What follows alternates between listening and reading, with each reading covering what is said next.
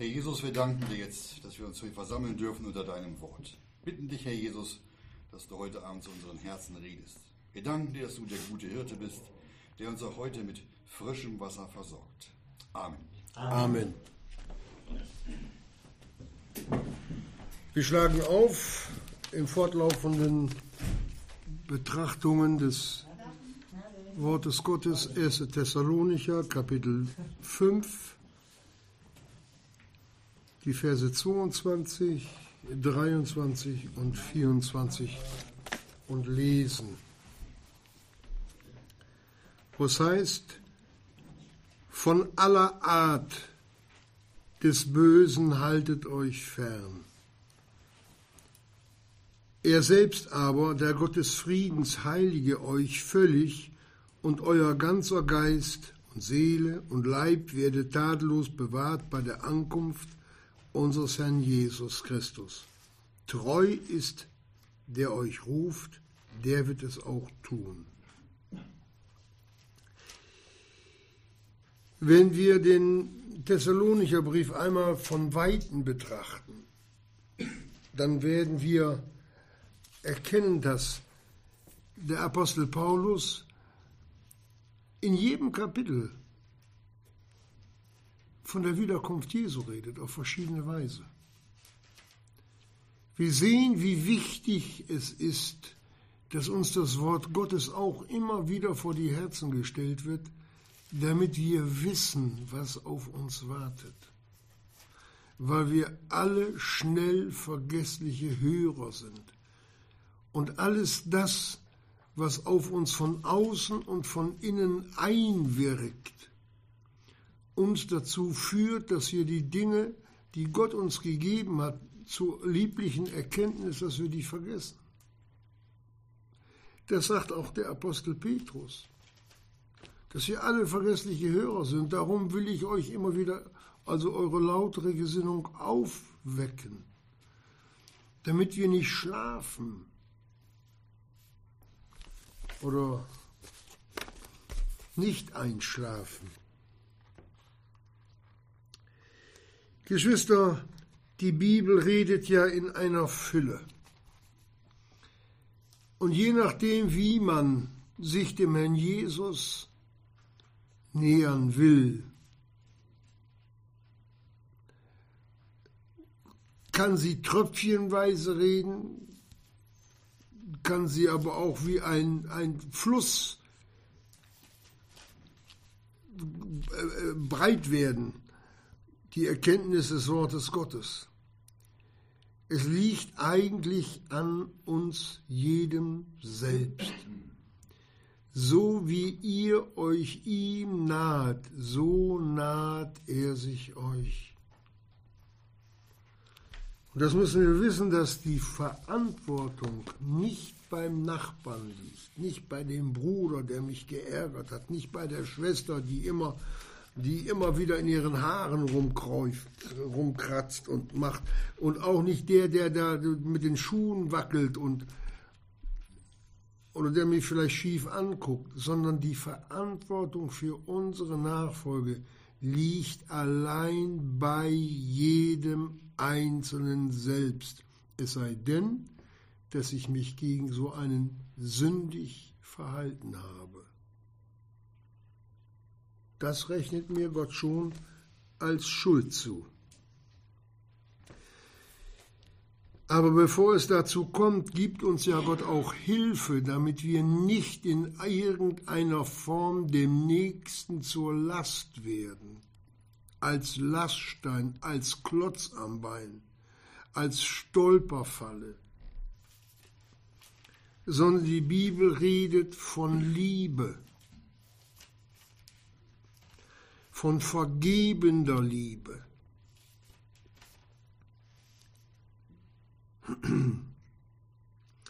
Und wenn wir dann Gott sehen in seiner ganzen Barmherzigkeit, wie er uns auch die Einschlupflöcher der Finsternis offenbart, damit wir nicht schutzlos irgendwo im Dunkeln stehen und nicht wissen, warum unsere Nachfolge nicht mehr weitergeht. Denn es gibt Sünden, die verborgen sind, die verborgenen Geschwister. Das sind die, die ganz, ganz tief in unserem Herzen sich verwurzelt haben, von denen wir nichts wissen oder ahnen, wo uns der, der Seelenfeind im Dunkeln hält. Über das, was ich immer wieder tue, da tue ich immer wieder Buße drüber. Aber das ist schon vergeben, Geschwister. Dann tue ich, mache, komme ich da raus aus dieser Sündenschuld und, und der Teufel kommt immer wieder und sagt, du hast das gemacht, du hast das gemacht. Und so drehen sich die Kinder Gottes im Kreis rum über eine Schuld, die, Herr Jesus schon weggenommen hat. Das sind so die Finden des, des Feindes, des Seelenfeindes. Und da, wo es richtig ums Eingemachte geht, da kommen die Kinder Gottes nicht hin. Und wo es da lang geht, da wollen wir jetzt drauf achten, weil uns der Seelenfeind immer andere Dinge vorgaukelt. Er ist ein Zauberer. Er bringt es fertig, Kinder Gottes geistlich auf den Kopf zu stellen, indem er anfangs gleich über die Barmherzigkeit Gottes streitet, dass Gott hart redet, was er nicht tut. Gott ist ein Gott der Liebe und so wie jeder kann,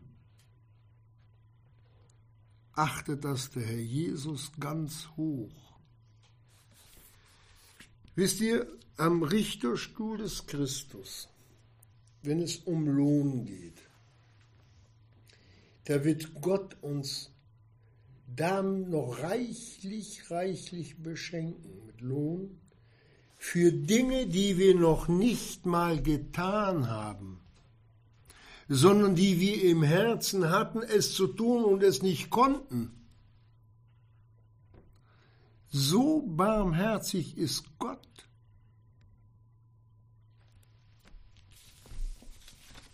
Geht nicht um die, die guten Werke, sondern so wie wir von Gott ausgestattet sind, auf dass wir in den Wegen wandeln, die Gott so vorbereitet hat. Stellt euch mal vor, Stellte ich, ich vergleiche das alles so mit, dem, mit, dem, mit der Olympiade. Da gibt es eine Olympiade für die, für die Kräftigen und da gibt es auch eine für die Behinderten. Und kann man von den Behinderten, die nicht so können, die Leistung erwarten, die vielleicht ein anderer bringt, der gesund ist? Nein. Die werden ganz anders beurteilt.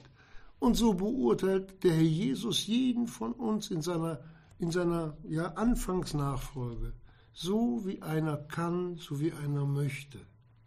Aber es steckt uns ein Ziel. Und dieses Ziel ist, ja, so viel wie möglich durch Wort Gottes, dem Herrn Jesus, Rede und Antwort zu stehen, durch unser Handeln.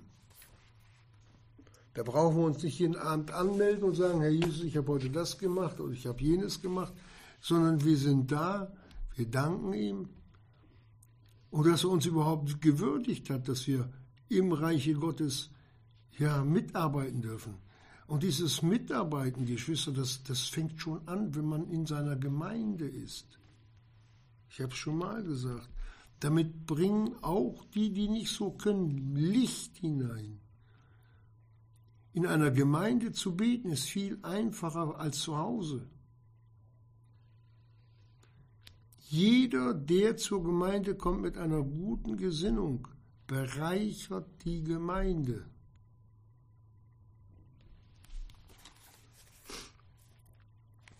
Aber leider wird auch häufig da auf andere Dinge geachtet, die mit dem Worte Gottes gar nichts zu tun haben. Und das sind unsere Gedanken, Geschwister. Hat Gott nicht gesagt, meine Gedanken sind nicht eure Gedanken? Was wir denken, da muss Gott noch lange nicht Amen zu sagen. sondern was Gott sagt, da können wir Amen zu sagen und nicht umgekehrt. In Gedanken überheben wir uns über Gott und fragt nicht wie. Und das wird dann innerlich fest wie Beton. Wir sehen es beim gewordenen Satan, der höchste Engel des Lichtes, gesalbter Cherub. Er hatte gemeint, dass er Gott ausspielen kann. Ich sehe nur immer wieder, dass Sünde verrückt macht. Sonst hätte er sich nie gegen Gott erhoben.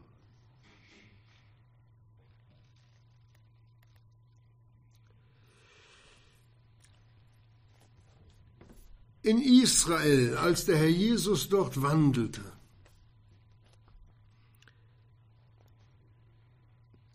da redet er einmal zu seinen Jüngern, nachdem er sie von der Volksmenge entfernt hatte, die da gesagt hatten, ja, was essen deine Jünger mit ungewaschenen Händen? Das waren auch ihre eigenen Gedanken als ob das Sünde wäre, weil sie sich nicht nach den Regeln, die die Ältesten Israels aufgerichtet hatten, die Hände gewaschen haben. Die hatten also so, so eine Form angenommen, nicht? Das musste so und so und so und so. Da gab es viele Waschungen und ach, Dinge, die von Gott gar nicht her bestellt worden waren. Und da musste der Herr Jesus erstmal seine Jünger aufklären. Und passt mal auf. Er nimmt sie zu sich in Markus 7, Vers 18b und spricht zu ihnen, Seid auch ihr so unverständig? Begreifet ihr nicht, dass alles, was von außerhalb in den Menschen eingeht, ihn nicht verunreinigen kann? Wenn du deine Pellkartoffeln isst und wenn da Sand dran ist, dann ist es keine Sünde, das verunreinigt dich nicht. Und wenn du meinst, dass du deine Pellkartoffeln 20 Mal abwaschen musst, dann wirst du auch nicht besser davon. Versteht ihr das? Der eine so, das, der, das, der andere so. Und wenn einer sein Hering mit Schuppen isst, dann hat er den mit Schuppen gegessen. Und wenn einer sagt, ich mag die Schuppen nicht, dann kratzt er sie runter, dann ist, ist er auch nicht besser. Aber in Israel ging es so um das Äußere. Ja, Rabbi, deine Jünger, die essen, die, die essen ohne, ohne die Hände vorher zu waschen, das ist doch Sünde. Und dann nimmt der Herr Jesus Stellung für seine Jünger und sagt, Begreifet ihr nicht, dass alles, was von außen oder außerhalb in den Menschen eingeht, ihn nicht verunreinigen kann? Denn es geht nicht in sein Herz hinein, sondern in den Bauch und wird dann ausgeschieden. Das waren Gedanken, die man zum Worte Gottes mit hinzugefügt hat, als ob Gott noch ich sag mal, Hilfsarbeiter für sein Wort braucht. Das braucht er aber nicht. Und dann redet der Jesus weiter und sagt, was aus dem Menschen ausgeht, das verunreinigt den Menschen. Denn von innen aus dem Herzen,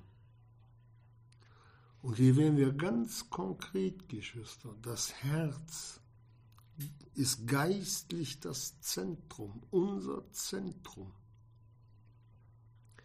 Denn von innen aus dem Herzen der Menschen gehen hervor die schlechten Gedanken als erstes. Und dann folgt noch eine ganze Reihe von Sünden.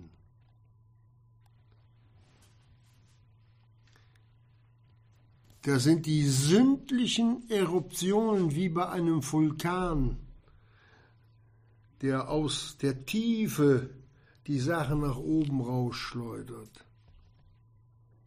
Hier sind es aber andere Dinge, keine Steine und Sand und kein Rauch, sondern Gedanken an Ehebruch, Hurei, Mord, Diebrei, Habsucht, Bosheit, List, Ausschweifung, böses Auge, Lästerung, Hochmut, Torheit, alle diese bösen Dinge gehen von innen heraus und verunreinigen den Menschen.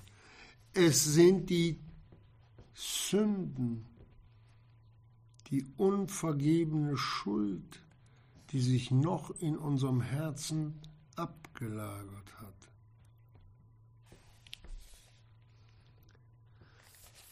Warum redet die Bibel von Herzensreinigung?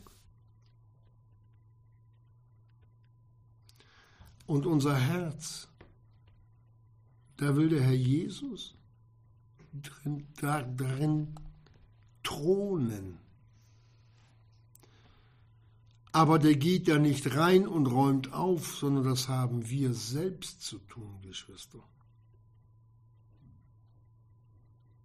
Reinigung der Herzen. Dass alles, was an sündlichen Eruptionen hervorkommt, das müssen wir als Sünden erkennen, Geschwister.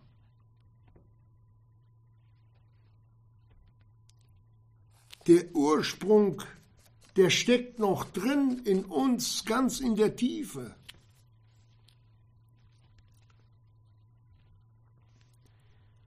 Und es ist eine Tragik in der Gemeinde Jesu, dass diese Dinge nicht mehr behandelt werden. Hier entscheiden sich die Wege zum Leben geistlich oder zum geistlichen Tod, zum Kaputtgehen in der Nachfolge. Hier sind die Dinge, die wir lernen müssen, die uns zum Stillstand, aber auch zum Abfall bringen können. Weil nicht um Licht gebetet wird.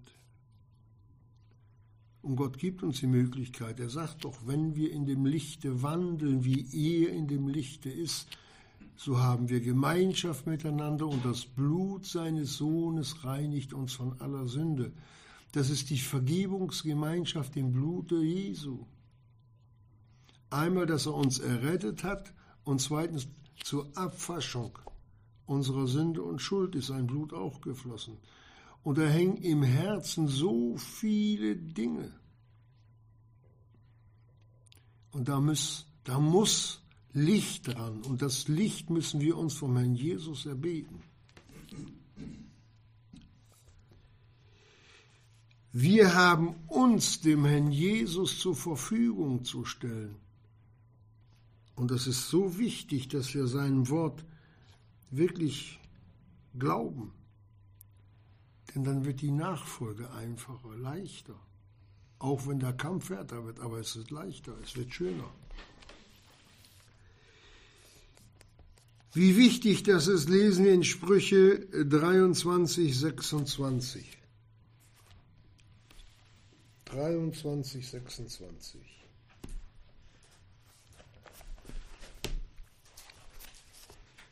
Da wollen wir einmal hineinschauen. Sprüche 23, Vers 26. Da lesen wir, da redet der Vater im Himmel. Gib mir, mein Sohn, dein Herz und lass deine Augen gefallen haben an meinen Wegen.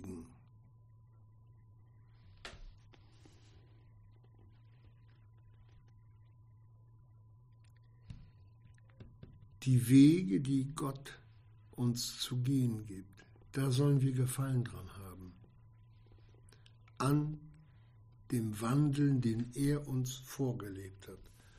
Und wo wir keinen Gefallen dran haben, stoßen wir uns daran, Geschwister. Das äußert sich dann im Ungehorsam gegen das Wort Gottes. Warum fordert der himmlische Vater auf die Kinder Gottes, Gib mir, mein Sohn, dein Herz. Damit ist die Herzensreinigung verbunden. Denn Gott möchte ein gereinigtes Herz, das wir ihm in seine Hände legen. So lesen wir darum auch in Sprüche 4 ab Vers 23 auch wieder so ein Wort. Da heißt es, behüte dein Herz mehr als alles, was zu bewahren ist. Denn von ihm aus sind die Ausgänge des Lebens, aber auch des Todes.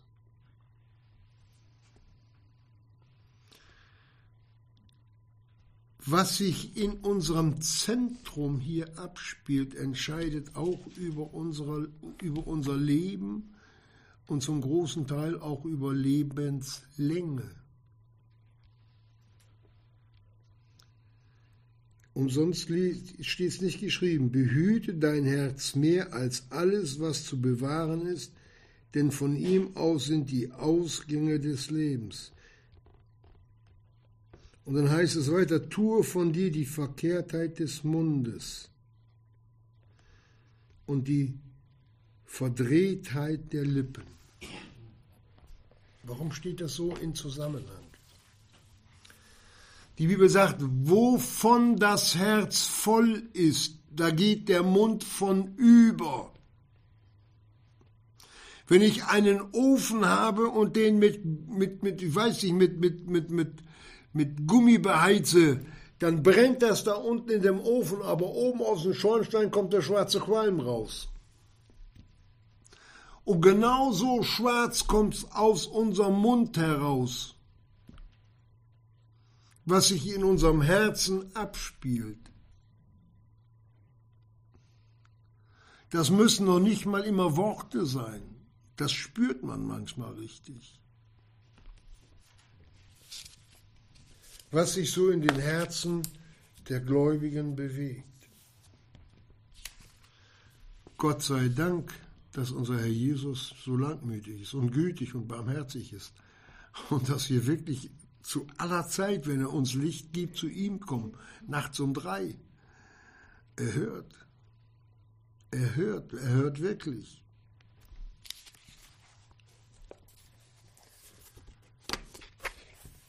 Es gibt Menschen, die, deren Herz hart wie Stein wird. Wisst ihr das? Total ein verkalktes Herz.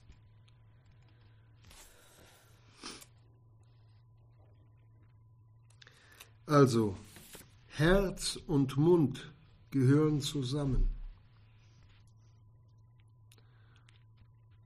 Als der oder als die Jünger damals durch Samaria gehen wollen und die wollen dann in eine Stadt hinein und dann kommen die, kommen die Samariter, nein, nein, ihr wollt nach Jerusalem, wir lassen euch hier nicht rein, geht woanders hin. Was haben die Jünger da gesagt? Herr, sollen wir Feuer vom Himmel fallen lassen? dass der Jesus sagen muss, ihr Donnersöhne, wisst ihr nicht, welch Geisteskinder ihr seid? Und das fragt er auch in der Gemeinde. Welchem Geist wir folgen? Ist es dem Heiligen Geist, dem Geist und dem Geiste Jesu? Oder ist es der finstere Geist, der uns anreizt zur Sünde.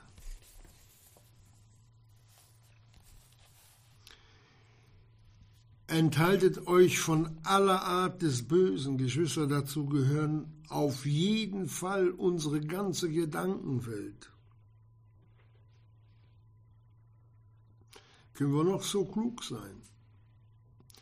Wir sind von der Finsternis unterwandert. Und wir haben nur einen Halt, wo wir uns dran, wie so ein Geländer dran festhalten können. Das ist das Wort Gottes. Das ist das, unser Licht auf unserem Weg in der Nachfolge und nichts anderes. Der Apostel Paulus, der damals den Korinthern schreiben musste,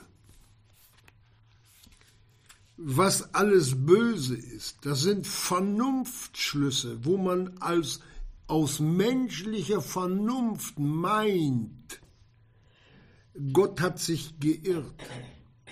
Wir können es besser. Dazu muss man wissen, dass Gott völlig anders handelt, als wir überhaupt imstande sind, darüber nachzudenken, nachzusinnen. Also wenn man den Herrn Jesus als Geschäftsmann auf die Erde gelassen hätte, der wäre hundertprozentig pleite gegangen. Der kam und hat einen Tausch gemacht. Sein Leben gegen den Tod, damit wir leben. Er kam, um arm zu werden aus der Herrlichkeit, um uns reich zu machen. Das muss man sich mal vorstellen. Ein ganz schlechter Geschäftsmann. Das sind nur zwei Beispiele, dass Gott völlig anders handelt, als wir denken. Wer hatte denn gedacht, als Jesus am Kreuz gehangen hat, dass er da angenagelt, der konnte sich in der Hitze des Tages noch nicht mal den Schweiß von, den, von der Stirn wischen, dass doch der größte Sieg vollbracht wird, den, den, den dieses kosmische All je gesehen hat. Meine Gedanken sind nicht eure Gedanken. Wir müssen versuchen, in die Gedanken Gottes hineinzukommen. Dann liegen wir immer richtig, Geschwister, immer. Dazu es, bedarf es Gebet. Dazu bedarf es Treue in der Gemeinschaft mit dem Herrn Jesus, mit den Geschwistern in der Gemeinde. Und immer wieder und immer wieder zum Herrn rufen. Gott lässt sich doch erbitten. Steht nicht geschrieben, Psalm 50, Vers 15, das ist die Telefonnummer Gottes, rufe mich an in der Not und ich werde dich retten und du sollst mich verherrlichen. Es gibt noch mehr so wunderbare Bibelstellen. Also wir brauchen uns in keinster Weise entmutigen zu lassen, Geschwister. Gott hat doch gewusst, mit wem er anfängt, als er dich und mich errettet hat. Er hat es doch gewusst.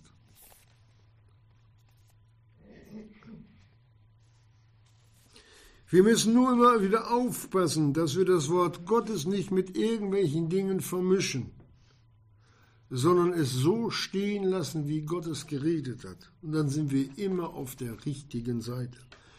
Vor allen Dingen, man kann fragen, man kann auch darum beten, dass uns der Jesus immer die richtigen Mittel zur rechten Zeit schenkt. Nur können wir uns nicht vor Gott verstecken, wenn unser Herz dann überquillt bösen Gedanken. Es ist keine Sünde, Geschwister, wenn ein böser Gedanke aus meinem Herzen aufsteigt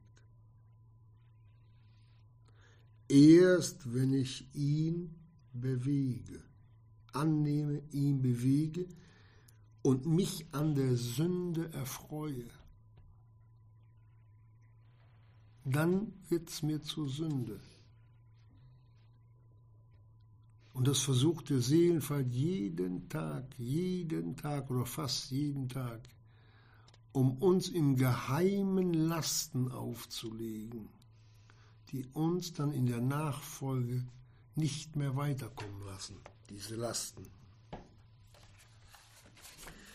Deswegen heißt es im Hebräer 4,12, denn das Wort Gottes ist lebendig und wirksam und schärfer als jedes zweischneidige Schwert, durchdringend bis zur Scheidung von Seele und Geist, sowohl der Gedanken als auch des Markes und ein Beurteiler der Gedanken und Gesinnungen des Herzens.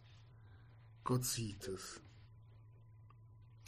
Auf der einen Seite kommen die sündlichen Eruptionen, auf der anderen Seite ruft Gott, wie wir, wenn wir unsere Herzen gereinigt haben oder uns auf dem Weg dazu befinden. Da heißt es in Epheser 5, Vers 19, singet und spielet dem Herrn in euren Herzen. Das ist innerer Lobgesang, den wir im Herzen dem Herrn Jesus bringen. Der ist mit großer Freude und größter Freiheit verbunden.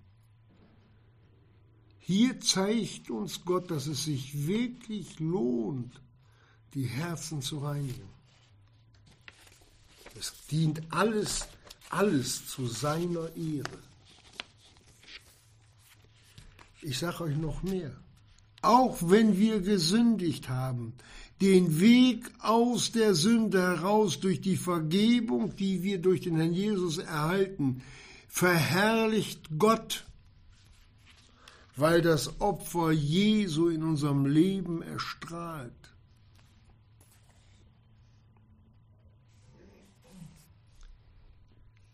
Auch das sieht Gott, weil alles bloß und aufgedeckt ist vor den Augen dessen, mit dem wir es zu tun haben. Das reicht noch nicht. Geschwister, da hat, da hat der Herr Jesus noch einen Dienst für uns, den er selbst tut, nicht wir. Hebräer 4,14. Da steht er fürbittend als hoher Priester für, für uns vor Gott. Und zeigt auf sein Blut hin, das Sühnung getan hat für unsere Sünden.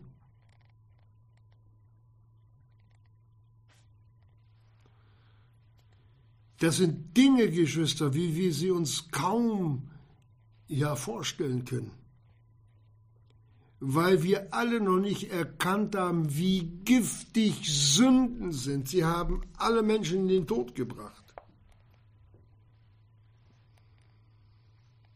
Und dann heißt es über unseren Herrn, denn wir haben nicht einen hohen Priester, der nicht Mitleid zu haben vermag mit unseren Schwachheiten, sondern in allem versucht worden ist in gleicher Weise wie wir, ausgenommen die Sünde.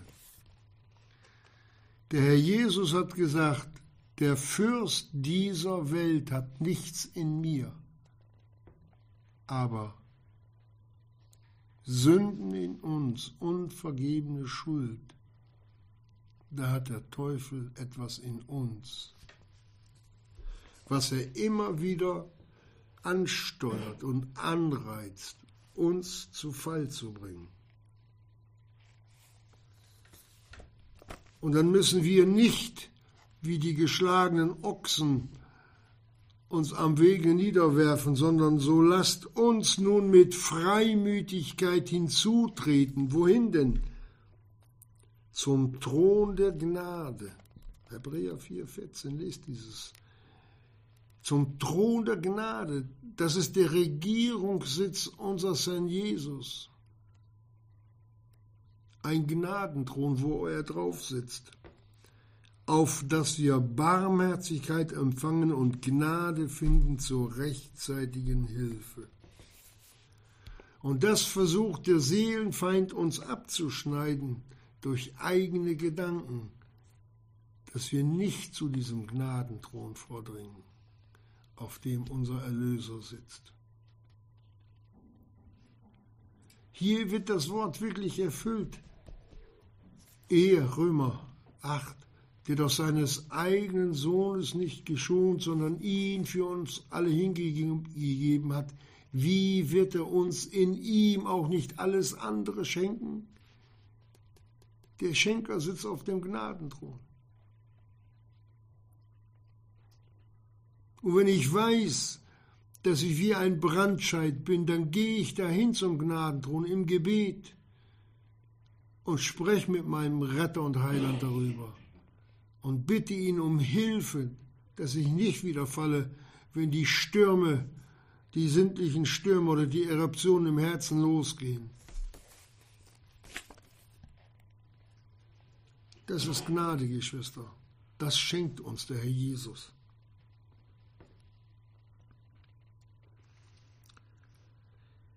Aber wir müssen aufpassen. Über die Gefühle gibt uns der Teufel immer wieder Freude über unsere alte Sünde. Auch wenn wir schon vor 20 Jahren damit gebrochen haben. Er bringt immer wieder freudige Erinnerung. Und dann fallen wir wieder drauf rein. Wie gesagt, wenn wir sie anfangen zu bewegen, uns daran erfreuen, dann laden wir wieder Schuld, Schuld auf.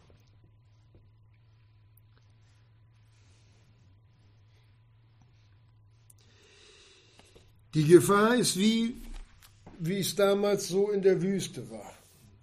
Man gewöhnte sich an alles, Gott hatte dafür gesorgt.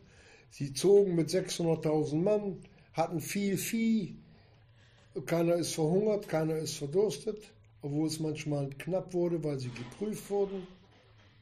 Und dann stieg in ihnen etwas auf.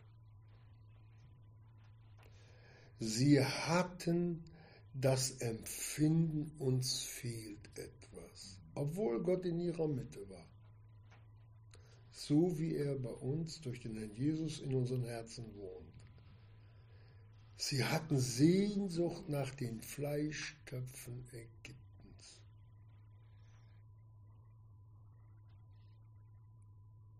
Das waren ganz besondere Fleischtöpfe. Das waren Einbildungen. Was hatten Sie denn gekriegt in der letzten, letzten Zeit, in den letzten Jahren? Die Peitsche. Die Peitsche haben Sie gekriegt. Wir sehen, wie verdreht damals selbst die, die das mitgemacht haben, wie sie geschlagen wurden, wie sie verknechtet waren, Ziegel zu streichen, damit da die neue Stadt gebaut werden konnte. Da gab es so schönes Essen, Knoblauch und Zwiebeln. Ich weiß nicht, was die alles da, wo ihre Sehnsüchte nach hatten. Sehnsucht nach dem alten Leben, das ihnen damals schon der Teufel so schön ausgemalt hatte. Das, und genau dasselbe Problem macht er auch mit den Kindern Gottes heute. Ich sage bewusst Problem. Er zeigt ihnen, wie schön es damals war als du noch in der Welt warst. Ach, die Weltliebe. Ach, war das schön. War das schön, als ich mich noch so richtig besaufen konnte. Bis morgens um vier Uhr gefeiert, durchgezecht. Ach.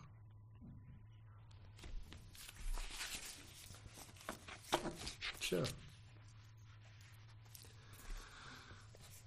Wenn man das laufen lässt, Geschwister, dann ist man bald wieder da, wo man hergekommen ist. Da ist man bald wieder drin, hängt man wieder drin. Einem Alkoholiker, der nicht restlos geheilt ist. Ich habe ich hab mit jemand geredet. Ich habe jahrelang, kam ich von hier in der Seelsorge gehabt. Oh, jetzt bin ich frei davon. Jetzt brauche ich keine zwei Flaschen Schnaps mehr zu trinken. warte mal. Ja, ich bin frei, sage ich. Ja, ja, warte mal. Das dauert nicht lange, da fällst du wieder rein. Nein, nein, ich bin frei. Na, nach drei Tagen rief er dann wieder an, ich habe wieder gesoffen. Es dauert schon Jahre. Jetzt hat er, glaube ich, ein halbes Jahr nichts mehr getrunken. Wenn es dann über ihn kam, der Teufel hat ihm immer gesagt, du brauchst nicht mehr zu trinken. Du brauchst keinen Alkohol mehr, du brauchst, ach, du, du bist frei, du bist frei, du, du bist sicher auf der sicheren Seite, du bist auf der sicheren Seite. So hat er mir das erklärt. Ne? Ich bin frei, ich, ich, ich, ich schaff das und, und, und. Und dann hat er wieder angerufen. Ich bin wieder rückfällig geworden.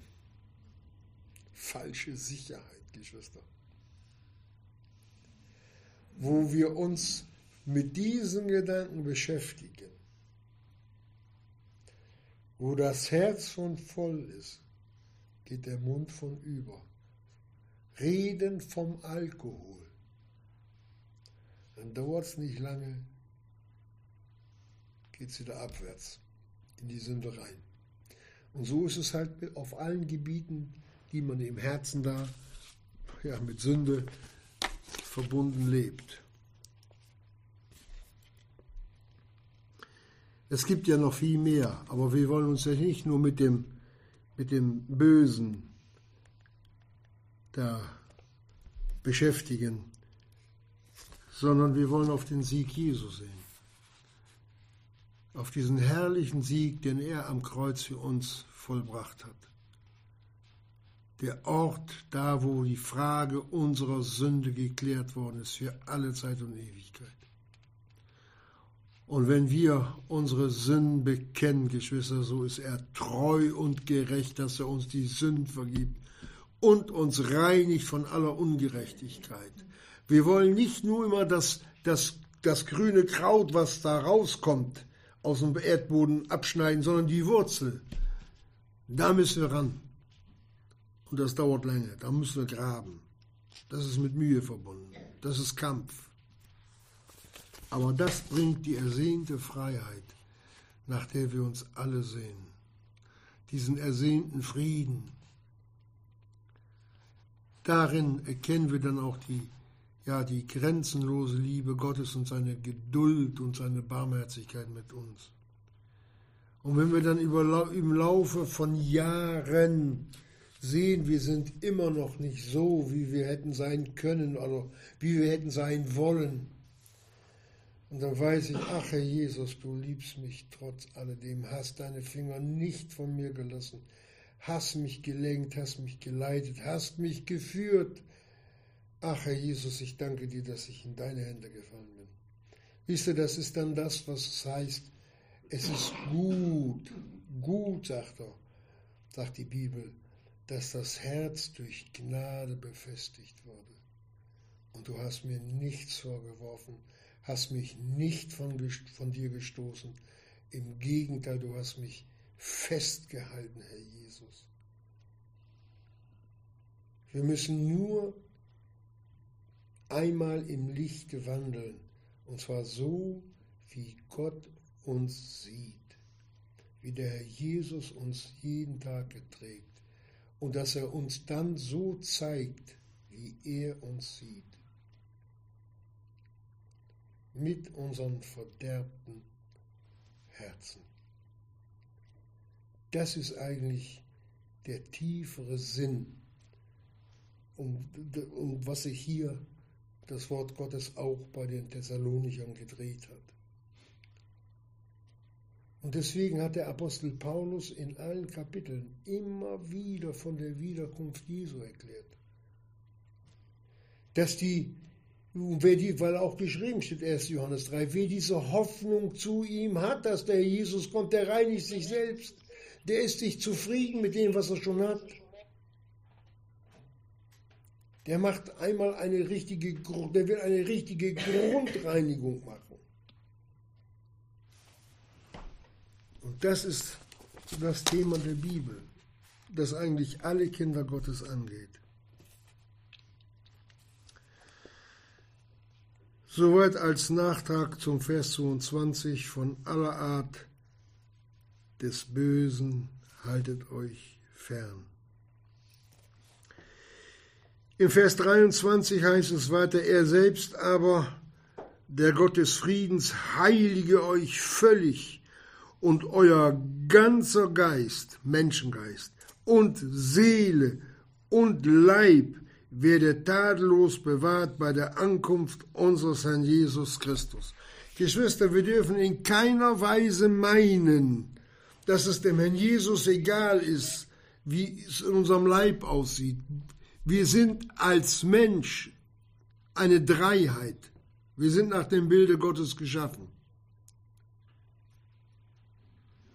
Und wir haben auch die Verantwortung über unseren Leib.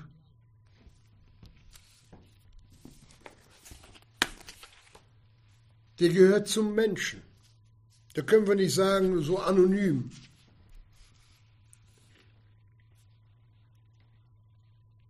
Wir lesen auch bei der Beerdigung des Herrn Jesus, dass der Herr Jesus ins Grab gelegt wurde. Da war weder Seele noch in ihm noch da. Die war mit unseren Sünden beladen runtergegangen. Sein Menschengeist hat er in die Hände Gottes übergeben und sein Leib der Leib Jesu. Er wurde nicht anonym beerdigt.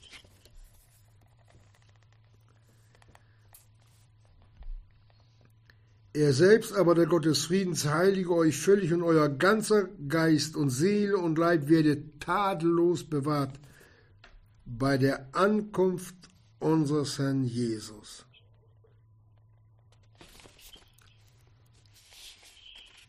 Zeigt wieder auf die Wiederkunft hin.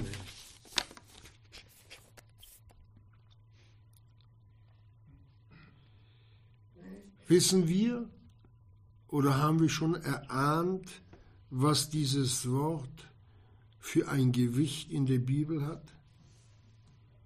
Nämlich, das ist der Wille Gottes, unsere Heiligkeit. Hatten wir schon behandelt, 1. Thessalonicher 4, Vers 3. Dass wir seine Kinder sind, Gottes Kinder. Dass wir seine Gemeinde sind dass wir Glieder des Leibes Christi sind.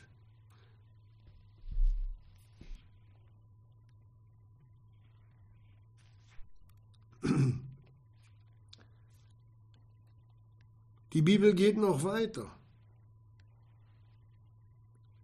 weil sie uns immer wieder mit der Wiederkunft des Herrn Jesus nicht konfrontiert, sondern hier aufgezeigt wird. Wie lange sollen wir nach dieser Heiligkeit trachten? Ist doch klar. Bis unser Herr kommt, seine Gemeinde abzuholen. Denn das Wort, welches uns der Apostel Paulus hier hinterlassen hat, galt ja für die Thessalonicher, für die nachfolgenden Gemeinden und gilt ja auch für uns. Und wer sich diesem Worte selbst in Liebe zum Herrn Jesus unterwirft und unterwerfen will. Wisst ihr, was die Bibel dazu sagt, wie sie das ausdrückt? Das ist Demut. Das ist Demut, Geschwister. Ja, Herr Jesus, du hast recht. Du beurteilst mich durch dein Wort. Du gibst mir das wahre Licht über mich selbst. Du hast recht, ja, immer wieder, du hast recht.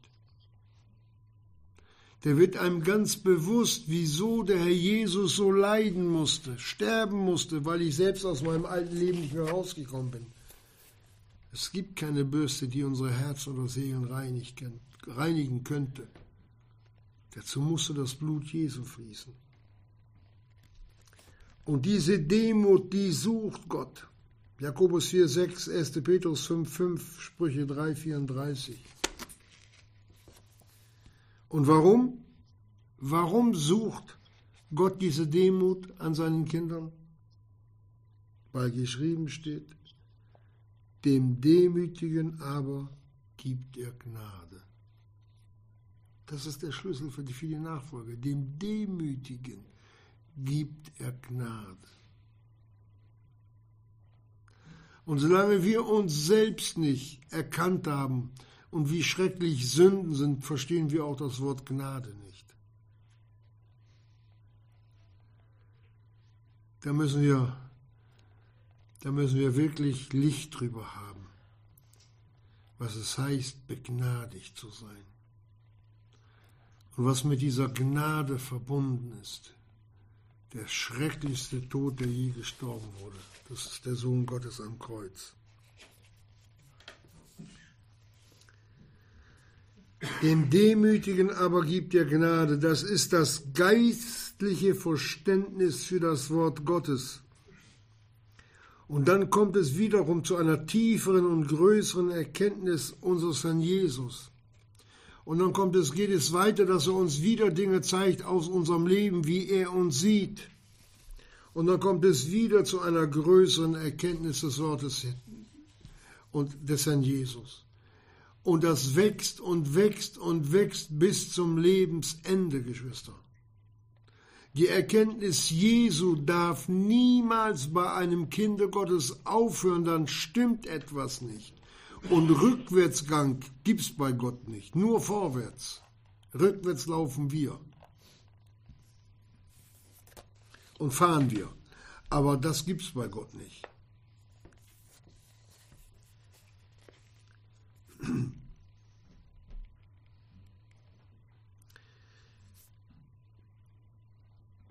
Ja, Geschwister, denken wir noch einmal an die Israeliten in der Wüste, die sich nach den Fleischtöpfen Ägyptens sehnten, wo Kinder Gottes sich auch wieder nach der Welt sehen, nach den Freuden dieser Welt. Wisst ihr, wie Gott das beurteilt? Wer die Welt liebt, stellt sich als Feind Gottes dar als Feind Gottes. Der David hat einmal in seiner, in seiner Dummheit, sündigen Dummheit, einen Fehler gemacht. Er ist zu den Feinden übergelaufen. Gut, Gott hat vergeben, aber es hätte nicht sein müssen. Und so läuft man durch Weltliebe auch wieder zu den Feinden über. Das sind schwerwiegende Worte und tiefe Gedanken Gottes, wenn er uns diese Dinge so mitteilt. Dass man sich ja für die Welt entscheidet, wo doch geschrieben steht, die Welt aber vergeht und ihre Lust. Wer aber den Willen Gottes tut, bleibt in Ewigkeit verstehen wir, wie verdreht wir sein müssen, dass wir uns nicht auf einer geraden Linie bewegen können und wie schwach wir sind, dass wir immer wieder die Vergebung in Anspruch nehmen müssen, weil wir rechts und links fallen und Gott uns nicht loslässt in seiner Gnade. Das ist das Wunderbare. Wenn man diesen Weg geht, fällt und wieder aufgerichtet wird durch Buße, durch Umkehr. Geschwister, dann lernst du deinen Heiland lieb haben. Aber nicht nur mal, ich hab dich lieb, sondern wirklich. Und dann wird es ein tiefes Verlangen in dir, in mir, sich seinem Wort zu unterstellen, weil ich weiß, dass er nur für mich gut ist. Nur, Gott will nur das Beste für seine Kinder. Und das hat er auch bei den Thessalonichern so gemacht, obwohl die verfolgt worden sind. Aber gleichzeitig wussten die auch über den Lohn. Glaubt nicht, dass der Paulus die im, im, im Dunkeln gelassen hat. Wie befestigt die waren.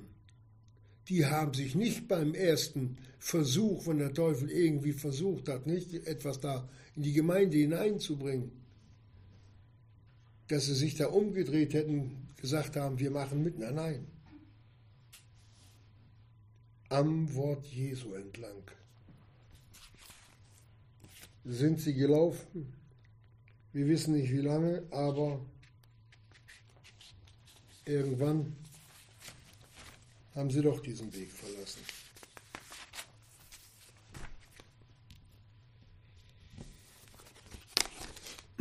Wie spät haben wir schon? Das ist gleich 9 Uhr.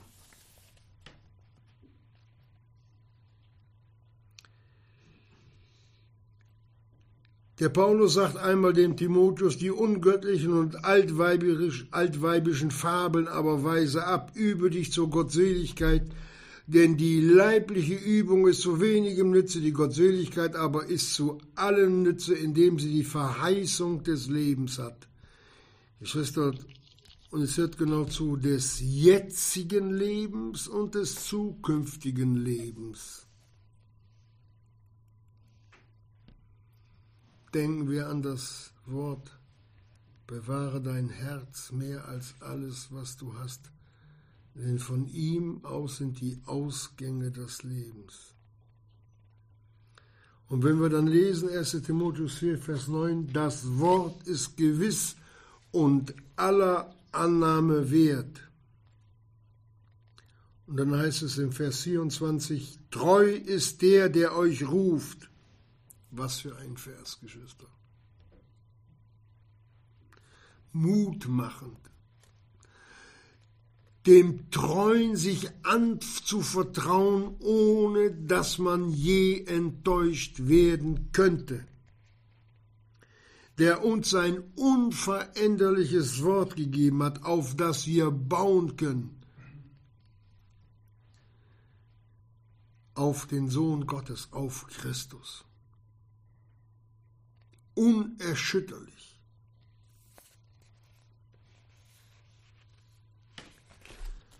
Und wir sehen die, die Wirkungen der Gemeinde zu Thessalonich, über die wir ja hier reden. Wie unerschütterlich die im Glauben waren. Das war nicht Mut zur Verzweiflung, die standen wirklich fest in der Nachfolge Jesu. Und die hatten auch nur das, was wir haben, Geschwister. Ich wiederhole es nochmal. Wenn wir unsere Sünden bekennen, denn die haben auch gesündigt, aber die haben sie sündig hart werden lassen an sich. Wenn wir unsere Sünden bekennen, so ist er treu und gerecht, dass er uns die Sünden vergibt und uns reinigt von aller Ungerechtigkeit. Aber meine Sünde ist so groß, hat mal jemand gesagt. Na und? Steht geschrieben, und das Blut Jesu Christus, seines Sohnes, reinigt uns von jeder Sünde oder von aller Sünde. Es gibt keine Sünde für, für Menschen, die nicht vergeben werden könnte durch den Herrn Jesus. Gibt es nicht. Das sind Zusagen Gottes. Und wenn wir seinen Worte glauben, dann sind wir unverklagbar vor unserem Seelenfeind. Wir müssen Mut haben, Geschwister. Wirklich Mut haben Herrn Jesus.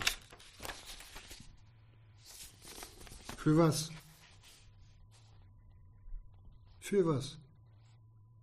Zeig mir, wie du mich siehst. Zeig mir, wie du mich siehst, wie du mich beurteilst. Und wenn es anfängt, dann wird dir der Herr Jesus ganz groß und dann siehst du dich in seinem Lichte.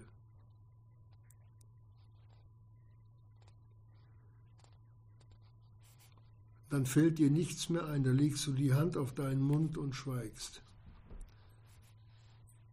Und dankst, wenn du ihm alles bekannt hast für die Vergebung, die du hast in seinem Blute. Anfangend mit den Gedanken. Und Gott stößt keinen zurück, nicht? Ich habe es mal so gesagt, Herr Jesus, du hast genau gewusst, mit wem du angefangen hast. Der wusste doch, wie verdreht ich bin. Als du mich errettet hast. Ich will weiter. Ganz sicher.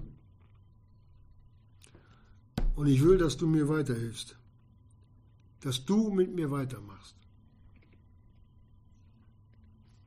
Solange ich lebe. Und das wünsche ich von jedem von uns auch, dass wir diesen Mut haben, uns dem Herrn Jesus zu stellen. Hol mich, zieh mich in dein Licht. Ich will. Ich will da, danach ringen und dringen und, und beten und flehen und stell mich in dein Licht, Herr Jesus dass mein Herz ins Licht kommt, das Verborgene an den Tag, damit ich Freiheit habe, dir nachzufolgen. Wir werden niemals ohne Anfechtung sein, nie. Gott lässt es zu, das brauchen wir auch. Aber wir haben den viel, viel stärkeren auf unserer Seite. Denken wir daran, dass der Teufel besiegt ist für alle Zeit und Ewigkeit, dass der Sohn Gottes ihm den Kopf zertreten hat, dass er ihm über ihn einen Triumph gehalten hat und uns durch sein Wort mittels des Glaubens hat er etwas gesagt, widersteht dem Teufel und so wird er von euch fliehen. Er wird versuchen, jedem Angst zu machen, der Herzensreinigung sucht. Das will er nicht, dann wird er offenbar.